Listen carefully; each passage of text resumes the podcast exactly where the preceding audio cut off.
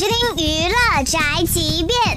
王俊凯真的是从小就喜欢周杰伦，在《中餐厅》第二季当中，苏有朋调侃周杰伦是喝奶茶胖起来的这个节目花絮也流出来，遭到周杰伦的头号粉丝王俊凯攻击。你觉得我们刚刚那一杯这个撞奶有多多少卡？一百五，绝对不止。真的不周杰周杰伦怎么胖的？周杰伦怎么胖的？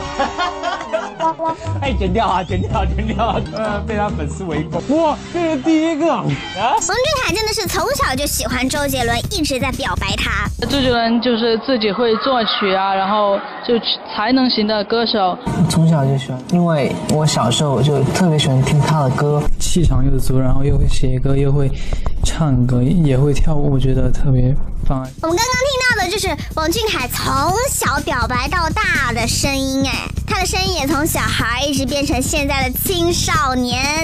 现在王俊凯已经可以跟他的偶像周杰伦合作了，而我还在存钱买演唱会门票。差距怎么这么大呢？